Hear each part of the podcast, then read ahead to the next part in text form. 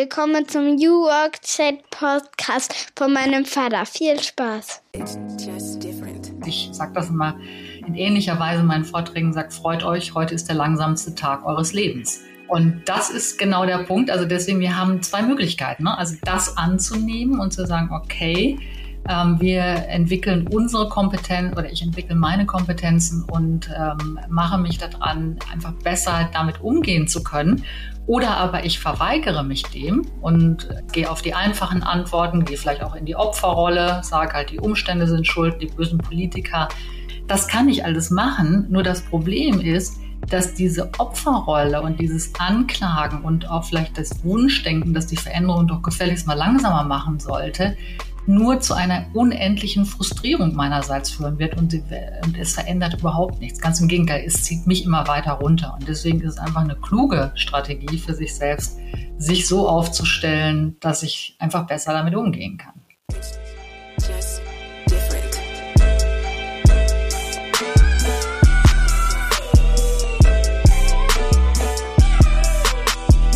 Herzlich willkommen zum New Work Chat Podcast dem Podcast für die neue Arbeitswelt.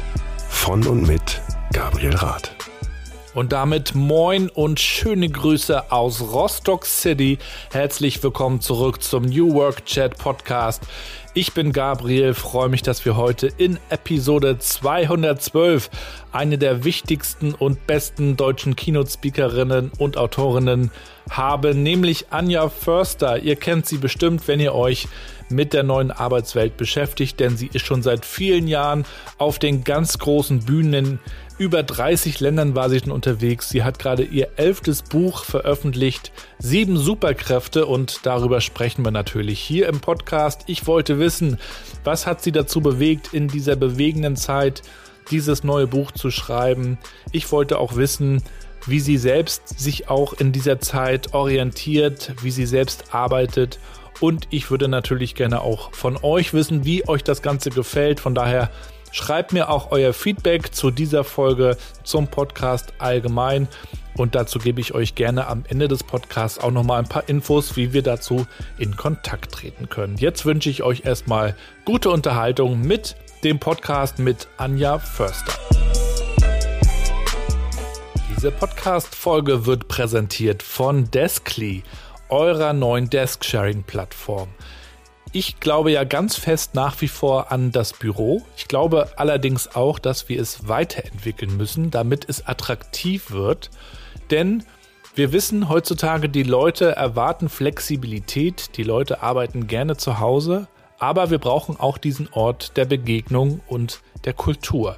Und um überhaupt mal den Überblick zu haben, wie so ein Office performt, wie oft die Leute kommen, wo die sich hinsetzen, was präferiert wird und was vielleicht leer steht, dazu brauchen wir ein Tool und hier kann Deskly ins Spiel kommen und euch das Leben leichter machen.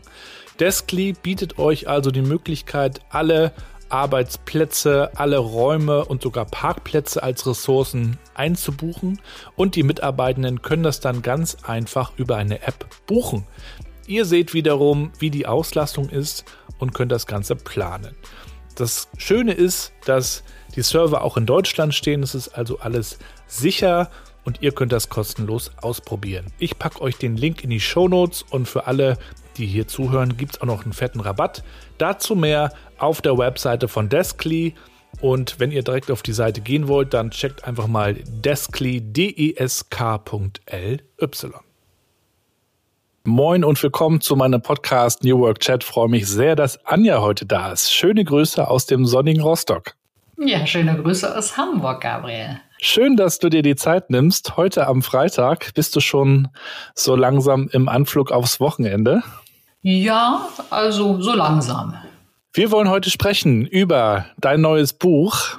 Das ist ja nicht dein erstes, dein elftes ist das sogar schon, oder? Wahnsinn. Absolut, mein elftes, ja. Mich interessiert natürlich, äh, wie kam es dazu? Mich interessiert natürlich, äh, und das kannst du uns dann auch erklären, äh, was ist deine Message? Was gibst du uns mit auf den Weg? Und wir wollen dich natürlich auch kennenlernen. Ich glaube, viele, die hier zuhören, kennen dich und folgen dir bestimmt auch. Du bist ja auch schon lang unterwegs mit dem ganzen Thema. Aber ich habe ja eine schöne Einstiegsfrage und die möchte ich auch dir gerne stellen.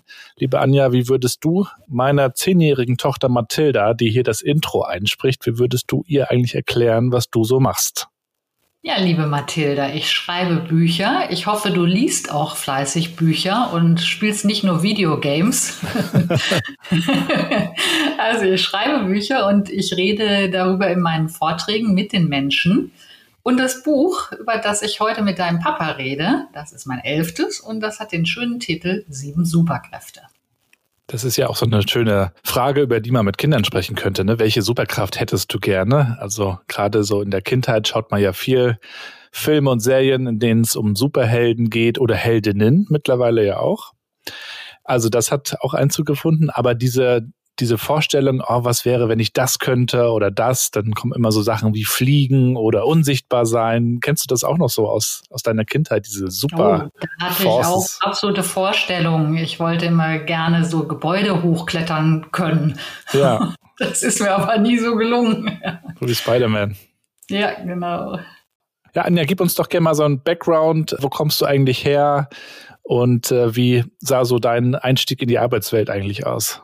Ja, mein, mein Background, ich habe Wirtschaftswissenschaften studiert in Deutschland, in den USA und ähm, die typische Karriere oder der typische Karriereschritt für jemanden mit diesem Background ist äh, oftmals in die Unternehmensberatung zu gehen. Auch das habe ich getan, habe das ein paar Jahre lang gemacht, wirklich sehr, sehr viel gelernt ja, und irgendwann kam dann die Entscheidung, ich war Managerin, also willst halt das nächste, nächsten Sprung machen auf Partnerlevel und musste bei selbstehrlicher Betrachtung feststellen, dass ich eigentlich viel zu querständisch bin für große Unternehmen oder vielleicht auch für Gebilde, wo du schon dazu, ja, sozialisierst wirst, deine Rolle zu spielen. Und dann ähm, war das wirklich der Zeitpunkt, mir die selbstehrliche Frage zu stellen, bin ich da gut aufgehoben? Und mhm. das ist jetzt mittlerweile 22 Jahre her und die Antwort hieß, nein, ich sollte meinen eigenen Weg gehen. Und äh, rückblickend muss ich sagen, das hat mich nie auch nur eine Sekunde gereut. Ich erlebe ja hier im Podcast sehr unterschiedliche Menschen und ich finde das natürlich auch sehr interessant nachzufragen, was diese wollen, was die so stört. Da sind Leute, die gegründet haben, Leute, die in Unternehmen sind, rebellisch sind manchmal auch. Da kommen wir auch noch mal dazu.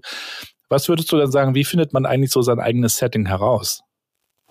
Das, das eigene Setting ist, hat ganz viel mit Selbstreflexion zu tun und wir sprechen ja gleich auch noch über die benannten Superkräfte, die übrigens nicht darin bestehen, zu fliegen oder Gebäude hochzukrabbeln, auch wenn das schön wäre, ähm, sondern die Superkräfte, die uns eigentlich helfen, sehr viel mehr in uns selbst zu Hause zu sein und damit natürlich auch mit den Herausforderungen des Lebens besser umgehen zu können.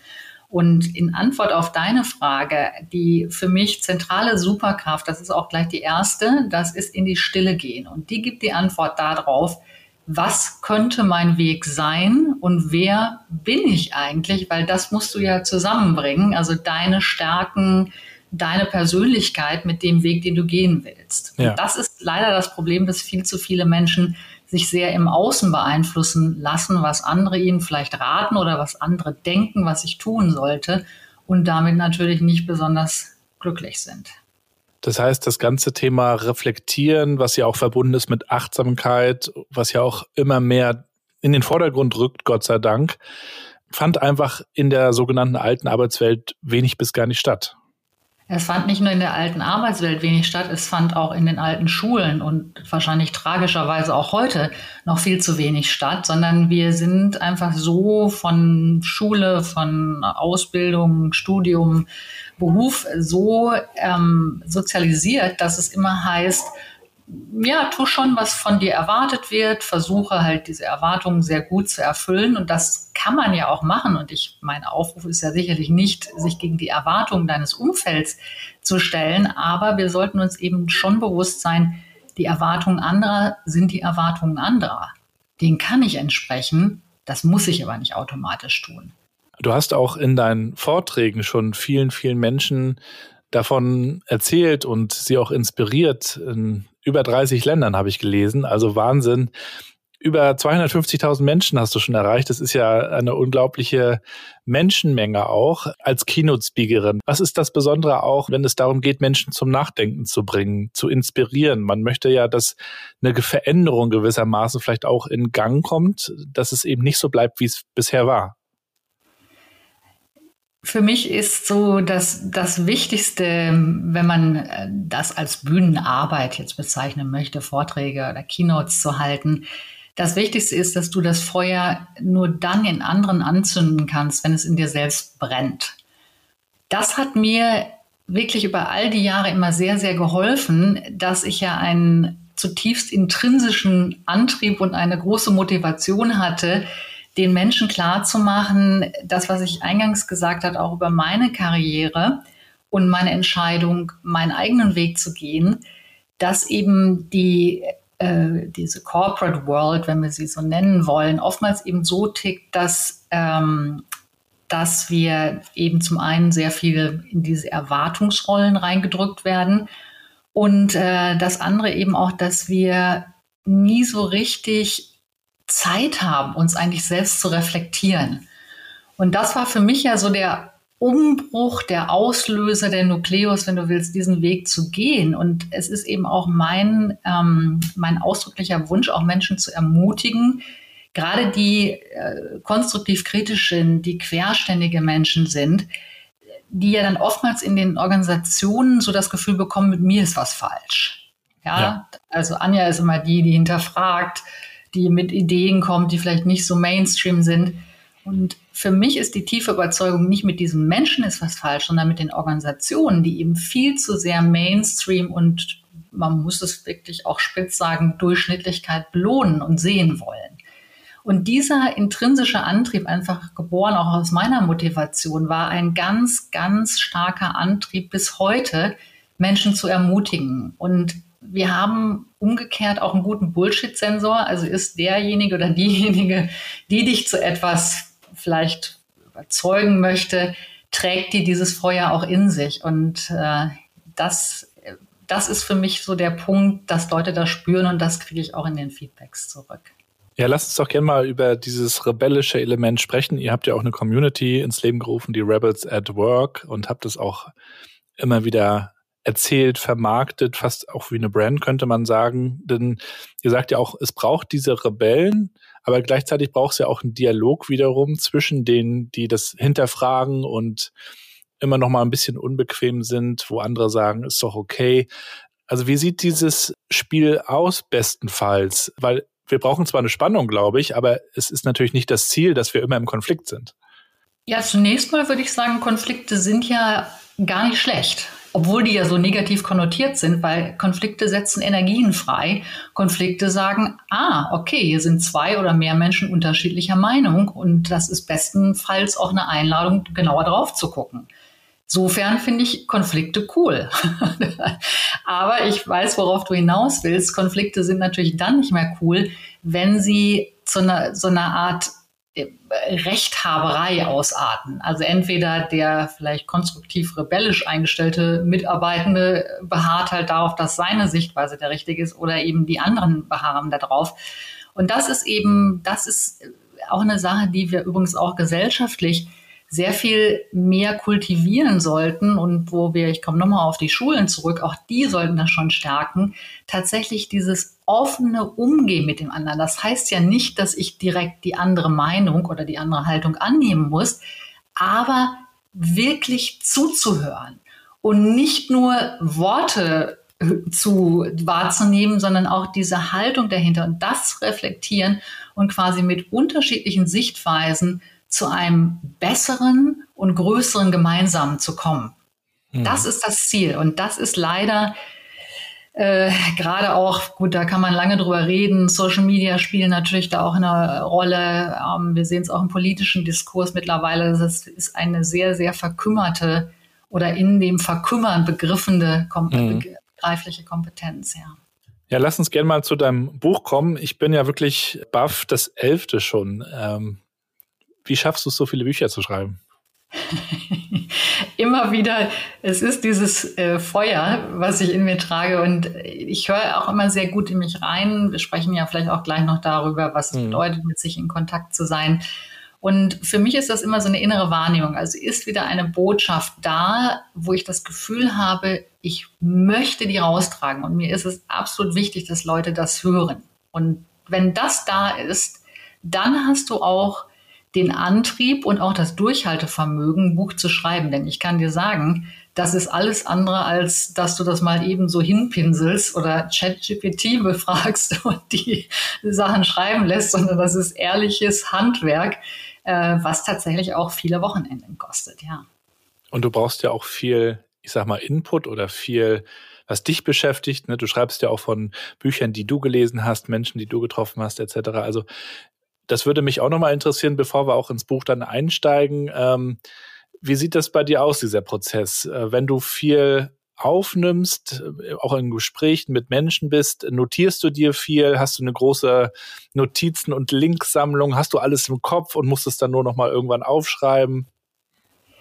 Ich bin also damit legst du den Finger in die Wunde, Gabriel. Ich würde jetzt gerne sagen, ich habe ein total hochtechnisiertes Notizsystem, wo ich dann zugreife.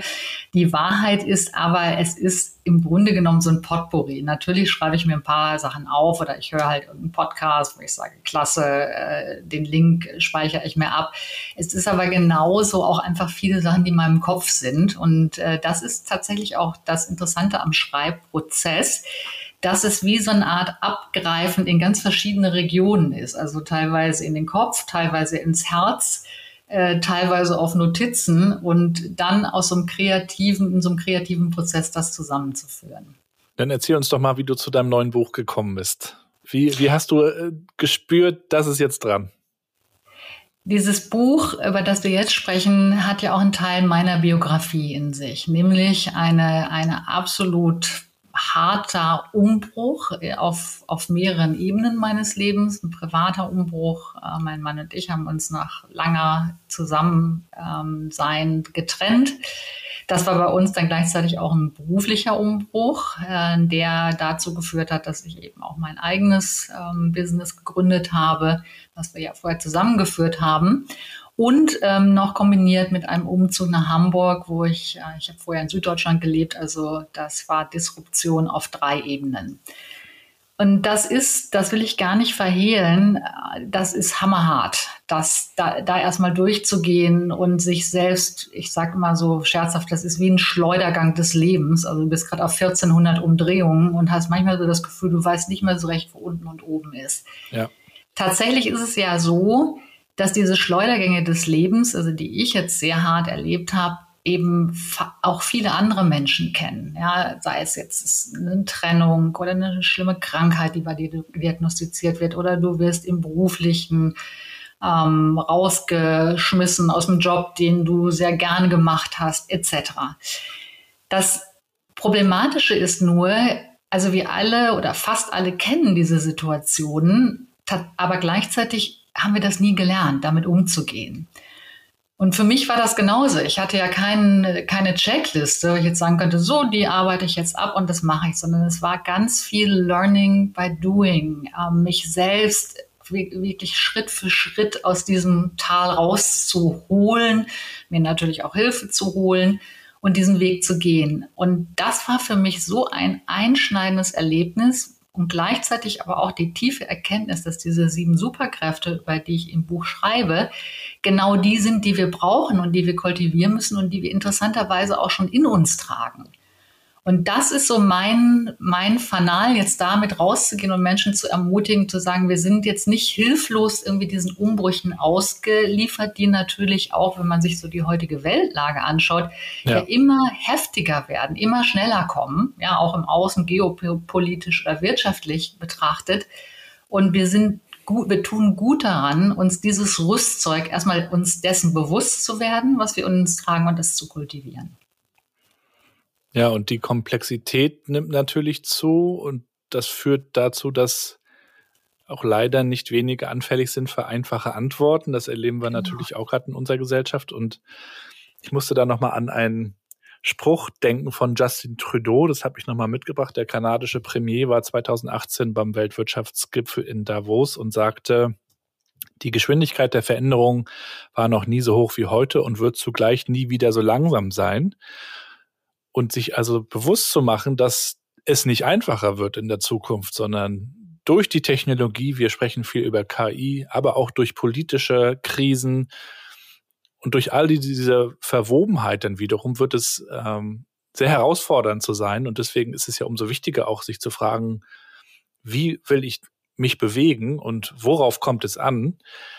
Hast du den Eindruck, dass, dass wir schon auch einen Optimismus haben können, dass wir als Gesellschaft äh, uns daran gewöhnen können in irgendeiner Form an dieses Tempo oder wird es zu einer immer größeren Überforderung führen? Denn der Eindruck könnte sich ja ergeben?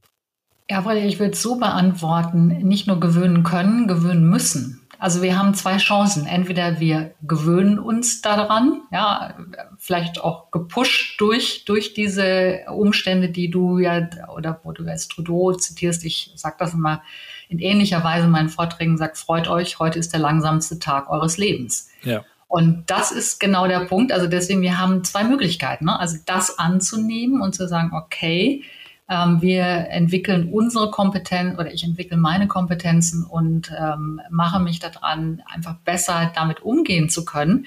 Oder aber ich verweigere mich dem und gehe eben sehr, was ist das, was du sagst, gehe auf die einfachen Antworten, gehe vielleicht auch in die Opferrolle, sage halt, die Umstände sind schuld, die bösen Politiker etc. pp. Das kann ich alles machen. Nur das Problem ist, dass diese Opferrolle und dieses Anklagen und auch vielleicht das Wunschdenken, dass die Veränderung doch gefälligst mal langsamer machen sollte, nur zu einer unendlichen Frustrierung meinerseits führen wird und, und es verändert überhaupt nichts. Ganz im Gegenteil, es zieht mich immer weiter runter. Und deswegen ist es einfach eine kluge Strategie für sich selbst, sich so aufzustellen, dass ich einfach besser damit umgehen kann. Ja, und das ist nochmal eine schöne Überleitung zu den Superkräften äh, selbst. Wir haben jetzt schon über die erste gesprochen. Also diese Ruhe, diese Stille sich zu nehmen. Stille ja. statt Bullshit schreibst du sogar. Vielleicht kannst du uns den ja. Titel auch nochmal erklären. Das finden die Journalisten immer gut. Ja, klar. Warum heißt es Bullshit? Und das ist für mich schon, also das ist so ein bisschen aus einer eigenen Genervtheit entsprungen, dieser Titel für die erste Superkraft. Weil wir, und das ist immer wieder interessant zu beobachten, wenn, also ich bin gestern zum Beispiel äh, von München nach Hamburg geflogen, und es ist irre, die Menschen zu beobachten, die am Flughafen im Wartesaal sitzen und oder im Bus stehen, der zum Flugzeug fährt. Jeder starrt auf den Screen. Du denkst, du hast bist umgeben von einer Horde von Notärzten und Notärztinnen, die jede Minute und jede Sekunde da drauf gucken müssen. Und das ist eben genau dieser ganze Bullshit. Also ich meine, diese digitale Ablenkung, dieses Pling-Pling, dieser, ich nenne es auch Sofortismus. Also du äh, schreibst eine E-Mail und erwartest eigentlich, dass der Empfänger dieser E-Mail innerhalb von fünf Minuten antwortet. Diese, auch diese Dauergehetztheit, die wir nicht nur im beruflichen, sondern auch vielfach im Leben kennen, ja, dieses, was, auch für mich so ein Symptom unserer Zeit ist, Fear of Missing Out. Ich versuche auf allen Hochzeiten mitzutanzen, ja, nur, nur nichts zu verpassen. Und das ist für mich alles so ein Konglomerat von Bullshit, weil es ist deshalb Bullshit, weil es gar nicht nötig ist. Du kannst dein Handy in die Tasche legen und es erst in Hamburg wieder auspacken und du wirst sehen, du hast nichts verpasst. Du kannst auch ein wunderbares Wort kultivieren, da sind wir bei, bei der dritten Entschiedenheit, nämlich Nein sagen. Und du gehst eben nicht auf alle Events, auf die du eingeladen wirst oder was dich interessieren könnte, und dein Leben wird nicht ärmer sein. Und das ist eben diese Sache, wirklich erstmal genau hinzugucken, zu sagen, was mache ich da eigentlich? Und dieser Bullshit ist in 99,5 Prozent selbst verursacht. Also sich da nicht mitreißen zu lassen. Ich erlebe das ja auch bei unseren Kindern, auch in den sozialen Netzwerken, in denen die auch alle verbunden sind, in den Freunden, also in den Freundeskreisen. Und die arbeiten ja ganz anders auch schon, zum Beispiel mit diesen Stories auf Instagram, die sind dann zwar im privaten Modus, allerdings funktioniert es dann so, dass äh, eine Person fotografiert sich und verteckt irgendwie 10, 20 Leute und die kriegen dann so einen Ping und sind eigentlich im Zugzwang, darauf reagieren zu müssen. Und wenn du es nicht tust, dann wird das gleich als negativ ausgelegt. Äh, der hat nicht reagiert oder sie, das bedeutet wahrscheinlich das. Darüber haben wir auch schon mit äh, unserer Tochter gesprochen, was, was das, was, also warum die sich das eigentlich antun, aber sie, sie hinterfragen es gar nicht, sie haben es gar nicht gelernt, da müssen wir als Eltern wahrscheinlich auch stärker rein Ganz und mit ihnen genau. sprechen und ihnen das auch mhm. anders vorleben. Ich kenne natürlich auch die, diese ähm, Verführung, sag ich mal, der Geräte, der sozialen Netzwerke, die, die man sich immer schön redet. Ja, man informiert sich und man ist im Austausch, aber gleichzeitig verschwendet man auch sehr viel Zeit. Wie schaffst du das denn mit dieser Challenge umzugehen? Naja, für mich ist, das ist tatsächlich, damit beginnt alles, mit dieser Stille. Ne? Und ja. ähm, für mich ist es eine absolute Routine geworden seit vielen Jahren, jeden Morgen eine halbe Stunde zu meditieren. Und ich kann dir nur sagen, Gabriel, das war ein absoluter Gamechanger. Weil Meditation ist mehr, also viele, die das nicht machen, denken halt, ja, du sitzt da auf dem Kissen und machst die Augen zu. Tatsächlich ist Meditation aber eine Geistesschulung. Und das, äh, meine Meditationslehrerin hier in Hamburg hat das mal wunderbar ausgedrückt. Sie hat gesagt, es geht gar nicht so sehr darum, was in dieser halben Stunde auf dem Kissen passiert. Es geht darum, was neben dem Kissen in deinem Alltag passiert. Und das ist eben genau dieser Gamechanger, von dem ich rede, dass ich eben mit sehr viel mehr Bewusstheit und auch mit einer Meta-Aufmerksamkeit, nennt man das, durchs Leben gehe und merke, wenn ich mich ablenken lasse, wenn wieder so ein Bullshit gerade dabei ist, mich rauszuziehen, wenn ich sinnlos durch irgendeinen Feed scrolle, wo du der Nährwert irgendwie so ist wie so ein fluffiger McDonalds Hamburger. Ja, du ja. hast halt sehr viel inhaliert, aber es ist nichts hängen geblieben und Nährwert schon mal gar nicht. Und darum geht es eben, quasi diese Aufmerksamkeit und Achtsamkeit bei sich selbst zu schulen. Und wenn du das geschafft hast, dann kann ich dir sagen, dass du dich nicht mehr so schnell, du bist nicht vollkommen immun, dazu musste man wahrscheinlich auf einer Insel leben, aber du bist deutlich besser gewappnet. Und deswegen ist auch mein große, äh, ich sehe das mit sehr großer ähm, Begeisterung, leider noch nicht in Deutschland, aber in ein paar anderen Ländern, wo ja auch schon Meditation Schulfach ist. Ja, und das ist genau der Punkt, also wirklich diese, diese geistige Klarheit schon bei den Kindern zu schulen. Und wenn die da ist, dann ist natürlich immer noch sozialer Druck da, alles richtig, ja, aber die sind zumindest schon mal besser aufgestellt, das wahrzunehmen für sich. Ich war mal bei Xing in Hamburg, also bei der New Work SE, und die haben ja auch diesen Harbor of Silence, also so einen Ruheraum, und habe das auch manchmal in Vorträgen, die ich gehalten habe, gezeigt. Einfach nur mal, um als Diskussionsgrundlage dann anschließend drüber zu sprechen. Und erst gibt es dann auf so, so, ein kleines, so ein Lächeln, so nach dem Motto, aha, mh, braucht man sowas. Aber dann dieser, interessante äh, Beobachtung, die ich dann mache, dass Leute mal drüber nachdenken, aha, das könnte ja vielleicht sogar gut sein. Und selbst wenn man den vielleicht in der Firma nicht hat, sich also einen Raum zu schaffen, vielleicht auch einen zeitlichen Raum zu Hause oder im Alltag, das halte ich durchaus auch für eine gute Idee. Und ich als dreifacher Vater muss sagen, ich muss mir das ja wirklich einplanen. Also ich muss mir diese Stille organisieren, die ergibt sich nicht mehr. Ne? Man hat früher so diese Zeit automatisch irgendwie gehabt, auch in der Zeit ohne Handy, die kennen wir ja auch noch. Und heute muss man sich das, glaube ich, wirklich vornehmen, ne? mit Disziplin auch. Und das hat mit einer ganz altmodischen Tugend zu tun, nämlich Disziplin. Ja, es genau. jeden Morgen zu machen. Und mein Punkt ist immer, vielleicht nochmal, um das gerade zu rücken, weil ich hatte das gerade gestern in einer Diskussion mit Führungskräften, die dann, wo einige sagten, ja, irgendwie können wir schon nachvollziehen, aber so Meditation ist ja gar nicht meins in mhm. Ordnung. Ja, dann ist meine Antwort, dann geh morgens als Ritual eine halbe Stunde raus in den Garten oder in den Park spazieren ja. und studier die Tautropfen. Aber ganz wichtig, und das ist ja so diese auch der Bullshit, der in uns selbst ist, ähm, arbeite daran, deinen Kopf leer zu machen. Man nennt das im Buddhismus Sunyata. Ja. Weil das ist ja dann wieder leicht, rauszugehen und dann guckst du auf die Blätter und im Kopf rattert schon wieder die To-Do-Liste für den Tag durch. Oder irgendein Telefonat, was du auch noch am Abend geführt hast und was ein bisschen nervig war. Und das ist ja genau das, wo du schon wieder auf dieser ganzen Bullshit-Straße unterwegs bist und dich von deinen Gedanken fortspulen lässt. Und das ist eben genau diese, diese gedankliche Erziehung, diese Selbsterziehung, wirklich einen klaren und konzentrierten Geist zu haben. Und das kann ich nur sagen, das macht einen mega Unterschied. Und deswegen ist das die erste Superkraft. Lass uns mal zur zweiten kommen. Radikale Akzeptanz. Du erzählst da die Geschichte von diesem indischen Guru, dessen Namen du bestimmt besser aussprechen kannst als ich. Ja, Jiddu Krishnamurti. Und der wird dann nach seinem Geheimnis gefragt und antwortet dann, I don't mind what happens. Ja. Und das ist, glaube ich, auch ein Satz, den man sich mal auf der Zunge zergehen lassen kann, weil wir ja irgendwie immer den Eindruck haben, wir müssen zu allem eine Meinung haben und ähm, über jedes Detail diskutieren. Und vielleicht können wir es ja auch verändern und wieder so zurückholen. Ich musste auch als ich das gelesen habe, daran denken, dass viele Unternehmen jetzt versuchen, irgendwie die Leute zurückzuholen, so die alte Arbeitswelt wieder so herzustellen.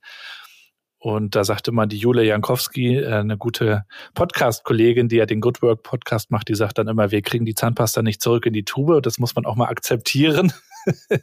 also diese Frage ja, wann, wann versuche ich auch noch was zu verändern und wann akzeptiere ich es auch und wann bin ich vielleicht auch mit ein Stück weit mit einer Gelassenheit dran, ja? Ja, Genau, und das ist ja, das ist ja das große Geheimnis, was äh, Krishnamurti damit gemeint hat. Man muss das ein bisschen dechiffrieren, weil viele äh, das verwechseln und sagen, I don't mind what happens, meint so, du gehst mit so einer wurstigen, ist mir doch egal, Haltung ja. durchs Leben. Und das ist absolut nicht gemeint. Sondern was Krishnamurti meint und was ich eben auch in dieser superkraftradikalen Akzeptanz meine, ist, Immer dann, wenn eine Situation nicht zu ändern ist oder nur unter einem extremsten Kraftaufwand, der in keinem Verhältnis zum Ergebnis steht, dann solltest du und tust du gut daran, diese Situation so anzunehmen. Und das ist mit die schwierigste Übung für viele Menschen.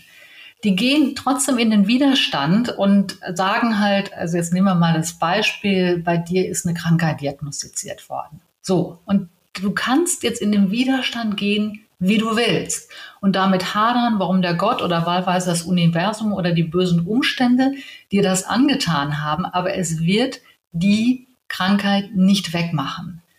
Und ja. das ist eben dieser Punkt, diese Zeit, diese Kraft nicht darauf zu vergeuden, in die Opferrolle oder in den sinnlosen Widerstand zu gehen, sondern an einer Situation, die ich nicht ändern kann, sie anzunehmen. Und wenn du das machst, ist das tatsächlich das Tor zur Freiheit. Und das ist genau das, was Krishnamurti meint. Und das hat ja wiederum sehr viel mit dem nächsten Punkt zu tun. Eigenmacht nennst du den. Also sich auch nochmal bewusst zu machen, dass man selbst verantwortlich ist für die eigene Freiheit. Und ich erlebe natürlich ganz häufig, dass Leute auf die da oben schimpfen oder die da hinten oder wen auch immer. Das ist natürlich sehr einfach und bequem, auch in Unternehmen im Übrigen, nicht nur in der Politik, sondern auch in Unternehmen. Die, die da oben im Vorstand, in der Geschäftsführung haben entschieden, okay, manchmal ist das dann auch so, aber manchmal hat man doch einen viel höheren Wirkungsgrad ne, und könnte viel rebellischer sein, vielleicht. Total, total. Das ist, das ist auch so ein ganz beliebtes Spiel, den Finger auszufahren und mich selbst halt in die attestierte oder man sagt das erlernte Hilflosigkeit zu ziehen, was natürlich auch, und ich will jetzt nicht allzu politisch werden, aber wenn wir so mal in die, in viele Parteien reinschauen, ist das natürlich auch ein sehr willkommenes ähm, Sozialisationsprogramm für Bürger und Bürgerinnen, ne, im Sinne äh, erlernte Hilflosigkeit und nur wir richten's und begleiten dich von der Wiege bis zur Bahre und wenn du uns wählst, wird alles gut. Und das ist natürlich der größte Bullshit, der schon gar nicht mehr in diesen Zeiten, über die wir eingangs gesprochen haben, nämlich wo alles immer schneller, immer volatiler und unplanbarer wird, noch gelten kann. Und das heißt, wir tun gut daran, erstmal für uns selbst zu erkennen, niemand ist da, um dich zu retten. Das ist ein, das ist, also diesen Satz, den schreibe ich auch im Buch und den musst du dir auf der Zunge zergehen lassen. Niemand ist da, um mich zu retten. Es sei denn, ich tue es selbst. Und das ist Eigenmacht. Und das schmeckt eben vielen nicht, wo sie sagen, ja, aber da muss doch jemand anders für sorgen. Weil da kannst du lange warten und sehr darüber alt werden. Und selbst wenn jemand kommen würde, um dich zu retten, also um das jetzt mal hypothetisch auszustaffieren, gibt es einen irren Nachteil, den, der super gerne übersehen wird. Der Retter oder die Retterin handelt in ihrem Interesse, nicht in deinem besten. Ich komme ja aus dem äh, Hip-Hop, habe in meinen 20ern ja viel in dieser Musikrichtung gemacht und da gab es so einen New Yorker Rapper, Ill Bill, und der hatte so eine Line in einem Text und die war Nobody gets a record deal, you gotta take that shit. Und das ja. hat sich mir auch immer so eingebrannt, weil es ist doch genau das, oder? Genau. Und gerade so in dieser Musikindustrie, das war ja auch weit bevor Hip-Hop so Mainstream wurde, mittlerweile so größte erfolgreichste Musikrichtung. Also da war es so underground, hat man damals gesagt. Und wenn du da irgendwie was machen willst, da musst du dir einen Kopf machen, da musst du aktiv werden, weil niemand schenkt dir irgendwas. Und irgendwie denke ich manchmal, wir haben natürlich auch gute Gründe, nichts zu machen hier. Wir haben natürlich immer noch eine, eine große Abfederung, ja, wenn wir nach Amerika schauen, da hast du die zum Beispiel nicht. Da, da gibt es einfach nicht diese Möglichkeit, sich dann auszuruhen, sondern du musst einfach aktiv werden. Und äh, manchmal denke ich mir äh, auch, äh, also wie kommen, wie kommen wir da hin? Ne? Ich frage mich dann also, wie wir auch gerade in Deutschland noch mehr die Leute dazu animieren. Und vielleicht kannst du ja mal berichten, du bist ja im Austausch mit vielen, vielen Menschen über deine Vorträge, über Beratung ja sicherlich auch. Wie macht man Appetit darauf? Wie schafft man das? Das ist ja eine Mindset-Geschichte. Es ist eine Mindset-Geschichte und die fängt wieder bei der ersten Superkraft an, nämlich dich selbst zu reflektieren. Und was ich immer Leuten empfehle, um einfach sich selbst so ein bisschen auf die Spur zu kommen, es geht ja erstmal darum, auch achtsam zu sein. Ja, wie, wie, mit welcher Haltung laufe ich eigentlich durch den Alltag? Und was ich immer empfehle, ist, reflektiere einfach mal dich selbst. Wie häufig sagst du so im Alltag, ich muss? Ja. Ich muss dieses oder jenes. Ja, ich muss, keine Ahnung, du bist auf einer Party und sagst, ich muss jetzt gehen. Bullshit. Du willst gehen. Du willst gehen. Du willst gehen zum Beispiel, weil du keinen Bock mehr hast, weil die Party dich langweilt oder weil du sagst, ich will morgen früh aufstehen und will ausgeruht sein. Und diese, das scheint jetzt auf den ersten Blick so eine semantische Spielerei zu sein. Aber wenn du dir einfach angewöhnst, da sehr achtsam drauf zu sein und auch zu, dann wirklich ehrlich zu sein, zu sagen, ich will jetzt gehen, tschüss, weil ich morgen früh eine frühe Sportsession geplant habe und, und ausgeruht sein will, das macht dich ähm, auch viel mehr oder macht dir sehr viel mehr bewusst, dass du ja im Fahrersitz deines Lebensautos sitzt und du bestimmst. Und dieses, dieses ähm, auch oftmals quasi unbewusst dahingeplapperte, ja, ich muss ja, ich konnte nicht anders, das ist so die einzementierte Ohnmacht. Ja. ja, die anderen sind schuld, die haben mich gezwungen. Und die Wahrheit ist, du hast so gut wie immer die Wahl. Also es gibt wie immer ein paar Ausnahmen, ne, irgendwelche Krankheiten etc. Da hast du nicht die Wahl, aber in den allermeisten Situationen des Lebens hast du die Wahl. Und was viele Leute dabei übersehen, dann sagen sie, ja, aber wenn, wenn ich jetzt, keine Ahnung, der Job macht mir keinen Spaß mehr. Ne? Wo ich sage, ja, du hast die Wahl. Wenn du ja. keine Chance siehst, in einen anderen Bereich zu gehen oder eine andere Abteilung oder Job Enrichment zu machen, sagen wir mal, du hast das alles ausprobiert, Stichwort Eigenmacht, und du bist überall gegen Wände gelaufen, dann hast du aber immer noch die Wahl zu kündigen. Und dann kommt so als Gegenargument, ja, aber ich weiß ja nicht, wie schnell ich was Neues finde und so viel Geld habe ich ja nicht. Und die Wahrheit ist, du zahlst einen Preis. Ja, es kann sein, dass du vielleicht für ein paar Monate den Gürtel enger schnallen musst, weil du nicht sofort einen neuen Job findest, der dir Spaß macht. Gleichzeitig heißt aber auch, und das wird eben immer ausgeblendet, tragischerweise ausgeblendet, dass der Preis ja auch fällig ist fürs ähm, Verharren, ja, oder in der Duldungsstarre zu bleiben, weil du selbst verlierst, weil du in einem Umfeld bist, was dir überhaupt keine Freude macht, deine Familie verliert, weil du am Abend nach einem total frustrierenden Tag natürlich auch die mit runterziehst und übrigens auch das Unternehmen verliert, weil es sich mit Leuten, die einfach nur halbherzig dabei sind oder sogar schon innerlich gekündigt haben, so verhält wie mit den faulen Äpfeln im Korb. Und das ist genau diese Eigenmacht. Dann zu sehen, ja, ich gehe diesen Weg und ich zahle auch den Preis dafür. Ja, und wir sehen ja auch Studien zeigen, immer mehr können sich auch vorstellen, was zu ändern. Es gibt ja diese Wechselbereitschaftsstudie, heißt die, glaube ich, und da waren das irgendwie bei 30, Anfang 30 Prozent, die sich einen Wechsel vorstellen können. Viele davon machen es natürlich dann trotzdem noch nicht, aber ich glaube, das werden jetzt mehr langsam, ne? auch durch die Jüngeren, die dazukommen. Hast du auch ja. den Eindruck? Ja, das ist, also das finde ich eine interessante Entwicklung, ähm, weil augenscheinlich ja diese, diese Bereitschaft genauer hinzusehen und nicht einfach zu sagen, ich muss das ertragen, weil ich habe ja zwei Kinder zu ernähren und kann nicht anders, also Stichwort Opferrolle oder eben attestierte äh, Ohnmacht, dass da natürlich schon eine größere Bereitschaft da ist. Aber ich will das nochmal ganz klar präzisieren. Das ist jetzt keine Einladung zum Sinnlosen, äh, nicht zum Sinnlosen, aber zum schnellen Jobhopping. Also irgendwie, äh, mein Chef, du bist mein Chef und hast mich ein bisschen schräg angeguckt. Und wo ich dann sage, nee, also mit dem Gabriel kann ich nicht und jetzt gehe ich halt wieder. Also das ist eben auch nicht, also wir müssen schon das ist auch das, wofür ich in den sieben Superkräften werbe. Wir brauchen schon Durchhaltevermögen. Wir brauchen auch schon, also jetzt um nochmal auf unser konkretes Beispiel zurückzukommen, auch schon die Bereitschaft zu sagen, ähm, ich, ich versuche halt erstmal vielleicht auch in diesem Kontext zu bleiben und äh, irgendwie meinen Job oder meine, meinen Fokus auf das, was ich tue, zu verändern.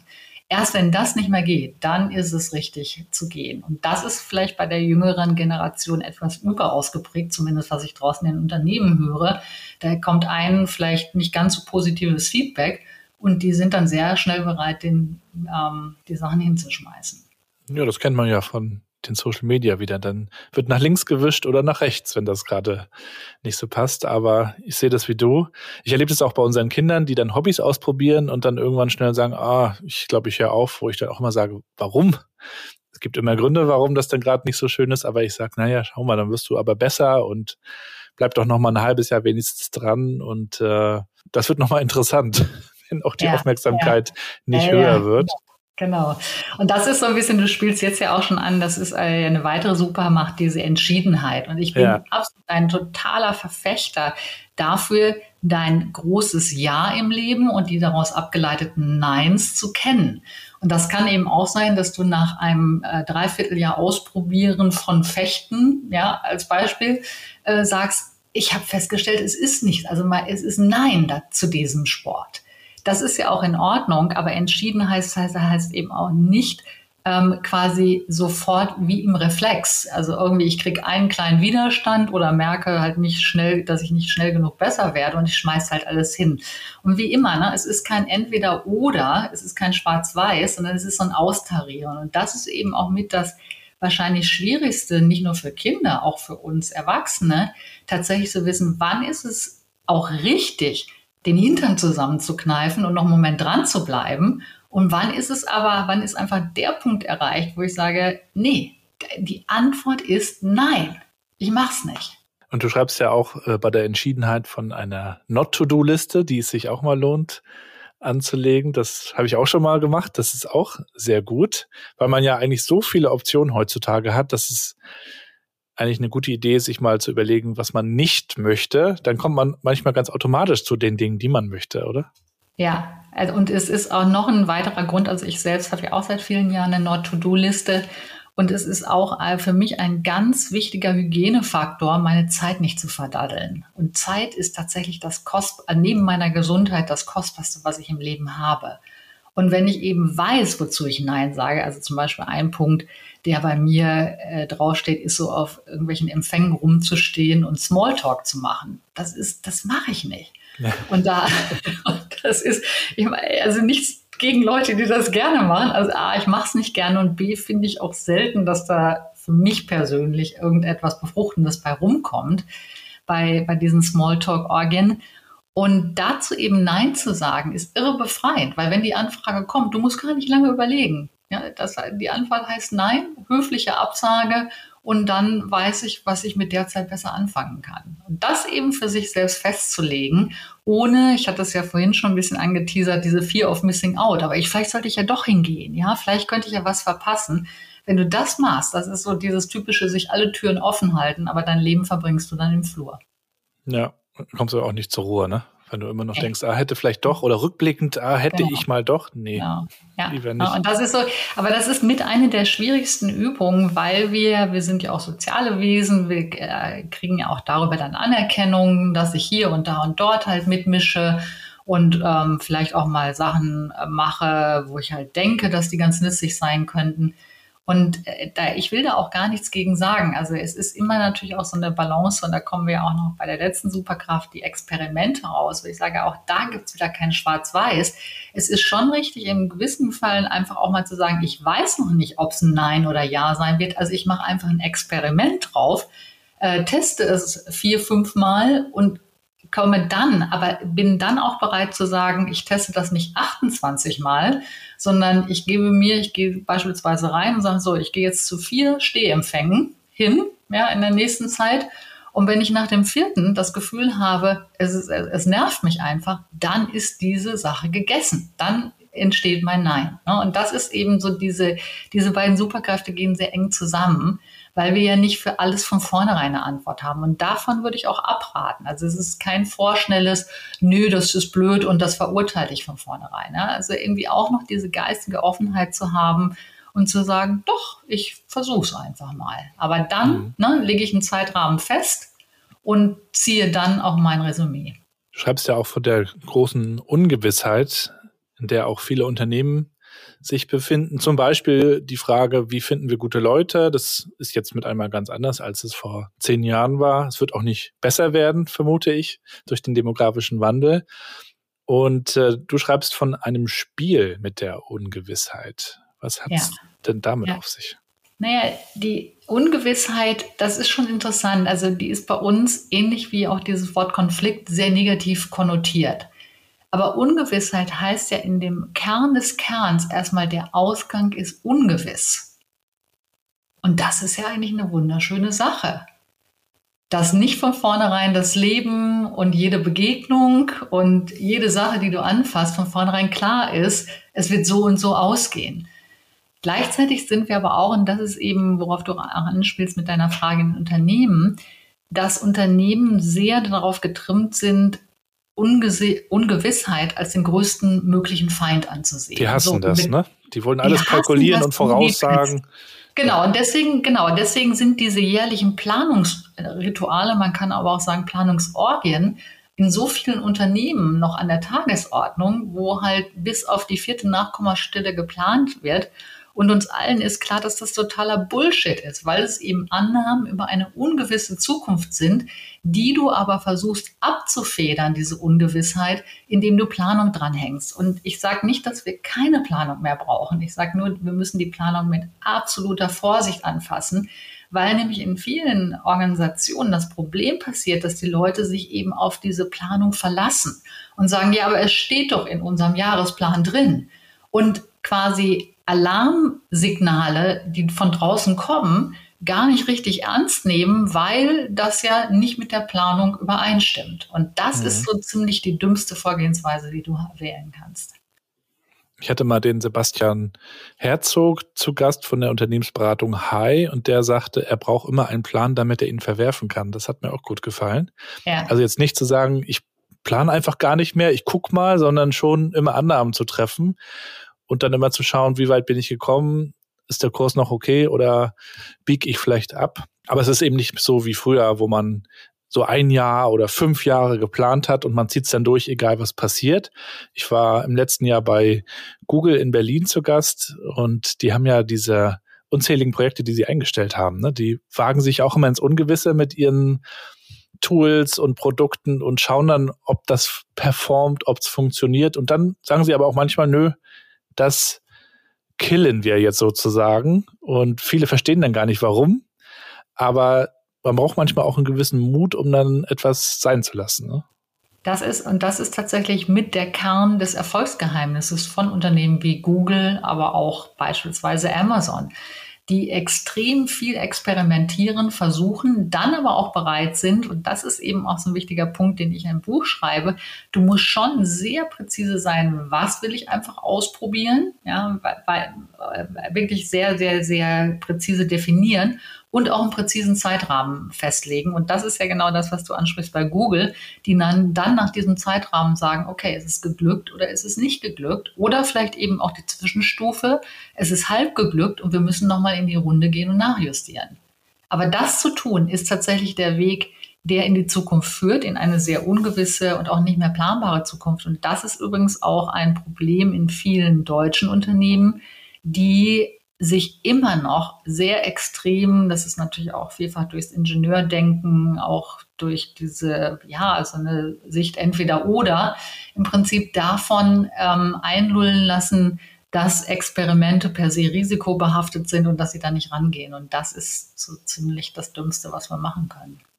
Und wir haben jetzt schon über die siebte gesprochen, die Experimente, das Experimentieren. Wir wollen auch noch über die sechste Kraft sprechen, das flexible Denken da musste ich nochmal denken an das, was der Jack Ma, dieser chinesische Unternehmer, Tech, ich glaube Milliardär, mal gesagt hat, da ging es um Zukunftskompetenzen und er sagte, lernt alles das, was die Maschinen nicht können oder nicht erlernen sozusagen. Und diese Flexibilität ist ja für mich auch Kern dieses Menschlichen am Ende, oder?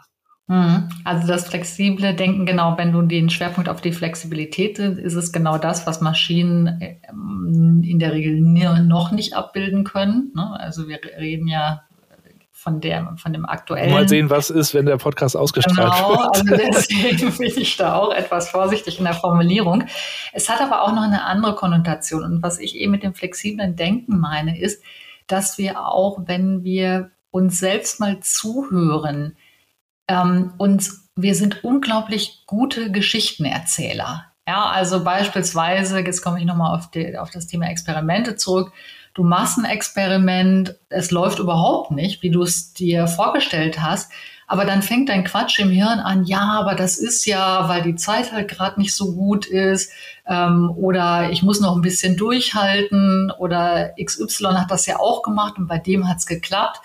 Und ich will nur damit sagen, dass wir so, wir sind, ähm, das ist, gibt so ein schönes Zitat von Richard Feynman, dem ähm, äh, Physiker, äh, der gesagt hat, äh, wir, also die größte Gefahr ist eben für uns Menschen, dass wir so diesen, diesen Denken oder diesen Gedanken, die den ganzen Tag äh, tausend und zehntausendfach durch unseren Kopf laufen, glauben. Ja. Und das ist natürlich eben so eine Sache, die dann dich eben in eine ganz falsche Richtung ziehen kann. Und das bedeutet eben immer wieder für sich selbst auch wahrzunehmen. Und das meine ich auch mit flexiblem Denken, zu sagen, warum glaube ich eigentlich, was ich glaube? Und was würde passieren, wenn ich die Sachen einfach mal von einer ganz anderen Perspektive betrachten würde? Und hei, hei, hei, da wirst du sehr, sehr interessante Erkenntnisse sammeln. Die Glaubenssätze. Ja, die Glaubenssätze, ne? die uns auch die uns auch total runterziehen können oder, oder entmutigen können. Ich schaffe das ja sowieso nicht. Mein Mathelehrer in der fünften Klasse hat ja schon gesagt, ich kann nicht rechnen. Also traue ich mir das erst gar nicht Ich bin zu. kein Matheass oder ich bin, ja, ja. Genau. Man ist in so einer gedanklichen Schublade drin. Richtig. Kommt man da überhaupt alleine raus? Also es ist sehr, sehr schwer, wenn du sehr tief in der Schublade drin steckst, wäre immer mein Rat, hol den guten Coach. Und es gibt super Leute da draußen, die dir helfen können, erstmal diese Glaubenssätze für dich zu entlarven. Äh, das wäre mein erster Rat. Aber wenn du mal auf der Spur bist, und wir hatten ja vorhin auch im Zusammenhang mit äh, Stille statt Bullshit drüber gesprochen, der Selbstreflexion, also sagen wir mal, wenn du schon so die Schublade geöffnet hast und einfach auch mal ab und zu drauf guckst, dann ist es für mich eine Sache der Disziplin und auch der Regelmäßigkeit, immer wieder diese Dinge zu hinterfragen und eben auch zu sagen, warum glaube ich eigentlich, was ich glaube und wie könnte ich das hinterfragen. Und ich habe ja in dem Buch, ich will jetzt nicht alles vorgreifen, auch ein sehr schönes Beispiel zitiert, was mir beim Fliegen passiert ist, wo mich eine Stewardess so durchdrückend angeguckt hat und in meinem Kopf eine echt irre Story losging, warum die mich so durchdringend angeguckt hat und sich hinterher nur rausstellte, die liest unseren Newsletter total gerne und wollte jetzt sicherstellen, dass sie auch den richtigen oder die richtigen in dem Fall anspricht. Und deswegen hat sie mich so durchdringend angeschaut. Ja. Ist die das, ne? Ja, ist die das, ja. genau. Also wir leben ja wirklich in einer spannenden Zeit. Es ist viel im Umbruch. Also gefühlt fast alles irgendwie gerade. Und äh, das macht vielen Angst. Dann gibt es wieder einige, die denken in Chancen und gucken, was bricht gerade auf, wo entstehen Gelegenheiten auch für Geschäftsmodelle eventuell. Was stimmt dich optimistisch, wenn du nach vorne schaust, auch im Kontext unserer Wirtschaft in Deutschland? Was mich optimistisch stimmt, ist, wenn ähm, da haben wir, habe ich auch gestern drüber gesprochen, ähm, als ich mit den Führungskräften diskutiert habe, ist, dass ich gesagt habe, guckt euch einfach mal eure Situation an hier in Deutschland. Ja, also den langen Frieden, den wir haben, das soziale Netz, wir sprachen ja schon kurz drüber, ähm, eure Gehälter. Da gab es natürlich gestern Gelächter, weil das Gehalt könnte halt immer höher sein. Ja, ja. Aber die wussten natürlich schon, was ich meine, ne? wo ich gesagt habe, auch eure Gestaltungsmöglichkeiten, die ihr in dem Job habt.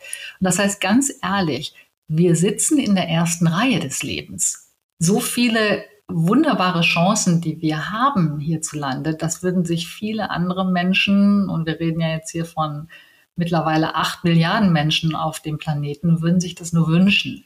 Und das, ich will damit jetzt gar kein ähm, schön malen und, und irgendwie alles ist so super hier sagen. Also das ist nicht meine Meinung, sondern wir haben schon auch große Herausforderungen und Dinge, die auch in Deutschland nicht gut laufen. Nur ich würde mal sagen, dass die Ausgangssituation Eigenmacht zu entwickeln, mutig zu sein, Experimente zu machen, sich auch darauf zu besinnen, wozu ich Nein und wozu ich Ja sage, dass die Chancen ja ungeheuer groß sind, weil wir eben nicht in einer Diktatur, im Krieg ähm, oder in einem totalitären Staat leben, wo Meinungsvielfalt verboten ist. Und sich dessen immer wieder bewusst zu sein und dann aber auch ins Handeln zu kommen und zu sagen, mein Gott, das ist ein Riesengeschenk, das ich nutze, privat, ja, für mein Leben, aber genauso auch in der Gestaltungsmöglichkeit im beruflichen. Das ist so mein großer Appell, sich dessen bewusst zu sein. Und das stimmt mich schon noch optimistisch, äh, weil ich das Gefühl habe, und das war auch, vielleicht nehme ich das auch weil es so frisch war, gestern aus der Diskussion mit, dass viele schon sagten so, hm, ja, das stimmt ja, das stimmt ja.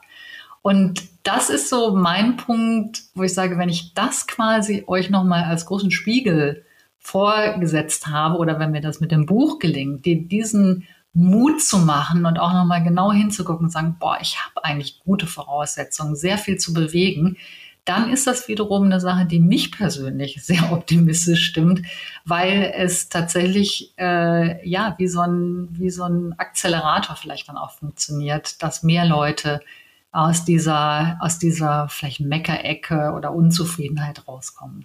Ja, Deutschland ist oft dieses Meckern auf hohem Niveau, ne? Aber diese Unzufriedenheit, die da drin steckt, kann man ja auch für was Gutes nutzen, wenn man weiterarbeitet, offen ist für weitere Entwicklungen. Aber ich glaube, es ist, wie du sagst, wir sind uns oft gar nicht bewusst, was für einen Luxus wir haben, weil wir es halt so kennengelernt haben. Wir, wir haben ja den Vergleich oft nicht. Ne? Das ist normal, selbstverständlich, genau. dass das alles so ist. Ne? Ja, und deswegen bin ich ein riesen Fan ähm, vom A, vom Reisen und B auch, das würde ich auch allen Kindern und Jugendlichen raten, irgendwie guckt, dass ihr ins Ausland geht, ja, und mal in anderen Ländern lebt. Und das ist so ein Horizonterweiterer. Also ich habe in drei Ländern äh, gelebt und das war für mich jedes Mal wie so ein Boost, einfach auch mit ganz anderen Augen auf Deutschland zu schauen und übrigens auch, das heißt nicht, dass man jetzt so alles verklärt und irgendwie so, ach, Deutschland ist ja doch irgendwie total schön. Du siehst auch schon sehr klar die Schattenseiten, aber gleichzeitig ist es auch ein, eine Bewusstheit dafür, worüber wir gerade gesprochen haben, dass einfach auch in diesem Land sehr, sehr viele Vorteile sind. Und wenn ich jetzt beispielsweise morgen den Job kündige und sage, äh, ich will gründen, dass du einfach ja auch dann dir Support holen kannst, dass es Töpfe gibt, die du abgreifen kannst, dass es Menschen gibt, die unter die Arme greifen. Und das ist alles, das hat eben einfach auch sehr viel mit Mut und Eigenmacht zu tun. Und das ist wiederum das, was ich mir wünschen würde, dass mehr Menschen das, äh, sich diesen Mantel auch anziehen. Oder man geht nach Spanien und arbeitet einfach von dort aus für ein deutsches Unternehmen. Das Absolut. geht dann ja auch. Ne? Auch das ist. Ne? Und das ist ja auch eine Sache der Eigenmacht, ne? der Entschiedenheit zu sagen, äh, die, die, das deutsche Regenwetter nervt mich so und ich mache es eben von dort aus. Auch das ist ja okay. Es ist für mich eben nur nicht okay, hier zu sitzen und darüber zu jammern, dass die Sonne nicht so viel scheint wie in Alicante. Mhm. Ja das wirst du, das ist dann wieder radikale Akzeptanz, ja, wo du sagen musst, das ist halt hier so. Und entweder ich finde mich damit ab oder eben ich krieg den Hintern hoch und, und ändere auch daran was. Mhm. Und hm. wenn das eben mehr Leute machen, glaube ich auch zutiefst daran, dass das tatsächlich ein Rezept für ein gelungenes Leben ist. Bei all dem, was du tust, Bücher schreibst, das wird nicht das letzte gewesen sein, unterstelle ich dir mal Vorträge, Beratung, Begleitung. Was ist Erfolg für dich persönlich dabei? Erfolg für mich persönlich ist zu sehen, hm, dass meine Botschaft, mein Wirken, das, was ich tue, in meinem Gegenüber was auslöst. Und wenn es vielleicht erstmal nur die verschränkten Arme vor der Brust sind und eine skeptisch gerunzelte Stirn, die vielleicht sagt, ja, aber so einfach ist das ja alles nicht. Aber wo ich so sage, auch das ist ja schon für mich ein Erfolg, nämlich ich habe diejenige oder denjenigen zum Nachdenken gebracht. Und das finde ich einen extrem schönen Punkt an meinem Wirken, dass ich ja immer die Chance habe, mit jedem neuen Buch, mit jedem Vortrag, mit jeder Begegnung dort draußen, in den Köpfen, in den Herzen was zu öffnen, was zu bewegen und damit hoffentlich auch bei demjenigen oder bei derjenigen einen, einen kleinen Unterschied zu machen. Wäre schön, wenn wir sowas auch in der Politik hätten, oder? Dass Leute inspirieren. Ja, das ist, das ist immer sehr schön. Gleichzeitig ist es aber auch, also Politik ist schon ähm, krass. Ich habe von äh, KT Guttenberg, der hat ja in der Süddeutschen gerade ein Interview gegeben, was sehr selbstehrlich war, auch auf seine Zeit als Politiker zurückblickend. Und was mich echt ein bisschen geschockiert hat, äh, und er weiß es ja nun selbst, wo er sagte, du hast 15, 16, 17 Termine teilweise an einem Tag. Wie willst du da noch Kraft finden, in die Reflexion zu gehen? Geschweige denn andere zu inspirieren. Du bist ja wirklich wie so oder ein eine Not-to-Do-Liste anzuwenden. Oder eine Not-to-Do-Liste. Also da können ja nur von träumen und wo er dann sicher hin zu dieser Aussage äh, verdichtete oder verstieg, zu sagen, das sind mit die einsamsten Menschen da draußen, ja, die einfach wirklich wie so Getriebene im Prinzip nur agieren. Und deswegen, das ist schon, also das ist schon eine krasse Nummer, was da in der Politik läuft, ja.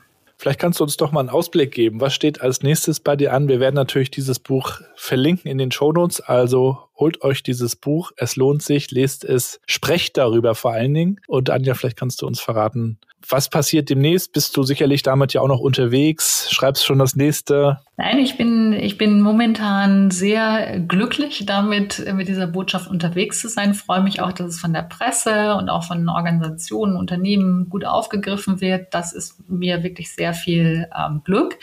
Gleichzeitig aber auch, ähm, das ist ja Eat Your Own Dog Food, ne? Und du weißt, die erste Superkraft ist Stille statt Bullshit. Und deswegen habe ich mir für den Sommer auch wirklich eine Rückzug Rückzugsphase verordnet, in der ich eben nicht draußen unterwegs bin, sondern in der ich bei mir selbst bin. Und das ist tatsächlich auch ein, ein Glück meines Berufs oder meiner Berufung, beides tun zu können. Also sehr aktiv draußen zu sein, ähm, im Yang, ähm, aber auch Yin-Energie zu haben, bei mir zu sein, mich wieder zu sammeln und ähm, dann vielleicht wieder was ganz Neues daraus entstehen zu lassen. Vielen Dank für das Interview und das Gespräch. Dir weiterhin viel Erfolg. Wir werden Dankeschön. das erleben. Wir werden dich erleben. Du bist ja auch auf Konferenzen, aber auch viel bei Corporate Events, ne? Genau, ich bin sehr viel auf Corporate Events. Also ich habe jetzt aktuell die CoCon, sagt vielleicht ähm, ein, dem einen oder anderen was in, in Offenbach bei Frankfurt. Die Muni ist, bei der werde ich wahrscheinlich sein. Ähm, aber ich poste das dann auch ähm, in dem Newsletter, den wir auch in die Shownotes geben. Also wer Absolut. da Bock hat und sagt, ich will Anja mal live sehen, dann würde ich, gebe ich immer die öffentlichen Veranstaltungen oder Konferenzen, wo ich bin, auch da rein. Also das ist vielleicht nochmal eine Einladung, ähm, den zu abonnieren. Äh, zuzüglich, du wirst einmal pro Woche mit richtig guten Gedanken ins Postfach versorgt. Also das ist der Backstage Report, den wir auch in die Shownotes reingeben. Ja. Allerletzte Frage, Anja, kannst du uns noch ein Buch empfehlen? Eins, das du gelesen hast, das dich beschäftigt, beeindruckt hat? Für mich eines der beeindruckendsten Bücher, was ich in der letzten Zeit gelesen habe, ist von Edith Iva Eger. Der, die ist eine, das heißt Tanz mit dem Teufel, glaube ich. Aber wenn, vielleicht gebe ich jetzt auch den Titel nicht ganz richtig wieder. Ähm, kurz zum Hintergrund, äh, Edith Iva Eger ist Holocaust-Überlebende. Ähm, sie war als junges Mädchen ähm, im Konzentrationslager und beschreibt eben in diesem Buch ihren Umgang einfach mit diesem hammerharten Schicksal, was tatsächlich die viele, viele Menschen, ähm, die das überlebt haben, auch gebrochen hat. Und sie hat es nicht gebrochen, ähm, ganz im Gegenteil, sie ist mit mittlerweile 94 Jahren immer noch, äh, sie ist Psychologin, hat danach studiert und ist immer noch als Therapeutin in den USA tätig. Und das ist so für mich, also ah, die Botschaft des Buches, aber diese Frau selbst ist für mich ein absolut leuchtendes Beispiel dafür, zu sagen, ähm, ja, die Umstände können wir oftmals nicht beeinflussen, aber was wir beeinflussen können, ist, wie wir damit umgehen. Und das ist ein unglaublich mutmachendes, positives Buch, obwohl das erste Drittel, wo sie eben sehr detailliert auch über ihre Erlebnisse schreibt, ähm, schon hart zu verdauen sind. Das glaube ich. Und du hast ja in deinem Buch auch davon geschrieben, sie war auch schon 90, ne, als sie das geschrieben hat. Ja, ja. Wahnsinn. Was für eine, also die ist, diese Frau ist mein Role Model. Wenn das ich mit 19 noch solche Bücher schreibe, habe ich ganz viel richtig gemacht. Ja. Und das verkörpert wahrscheinlich ganz viel von dem, was wir heute besprochen haben. Ne? Diese Entschiedenheit, Absolut. diese Reflexion, ja. die damit verbunden ist. Genau. Ja. Und auch der Mut, ne, der ja damit reinsteckt, in diese Eigenmacht zu gehen, zu sagen, ähm, ich entscheide letzten Endes. Und ich habe es auch in meinem Buch zitiert. Also sie hat ein paar Sätze für die Ewigkeit gesagt. Und ein, einer Satz ist eben so sinngemäß, wo sie sagt, ja, das ist, niemand wird mir meine Jugend zurückgeben. Das ist, das ist, das war absolut schrecklich, was ich erlebt habe. Aber ich bin im Prinzip die, die Entscheiderin ob ich mein eigener Kerkermeister sein will und mich eben in diesem, in diesem Opfer-Dasein als Identität mir das anziehe oder ob ich mich selbst aus diesem Kerker befreie. Und das schreibt sie auch sehr selbstehrlich in dem Buch, wie sie sich eben daraus befreit hat. Und das war kein leichter Weg. Das ist auch nicht in dreieinhalb Monaten gelungen, sondern sie hat da viele Jahre selbst dran gearbeitet.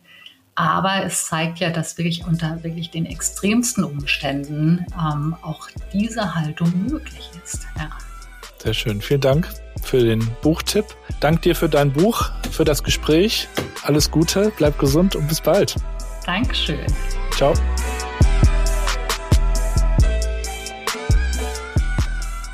Und damit sind wir schon am Ende der heutigen Episode. Ich packe euch natürlich alle Links in die Shownotes, also LinkedIn-Profil von Anja, ihre Website, das neue Buch, der Newsletter und wenn ihr mögt, natürlich auch nochmal meine eigene Webseite. Da gibt es nochmal die Möglichkeit, Blogartikel zu lesen, die ich geschrieben habe. Es gibt neue Termine, wo bin ich unterwegs.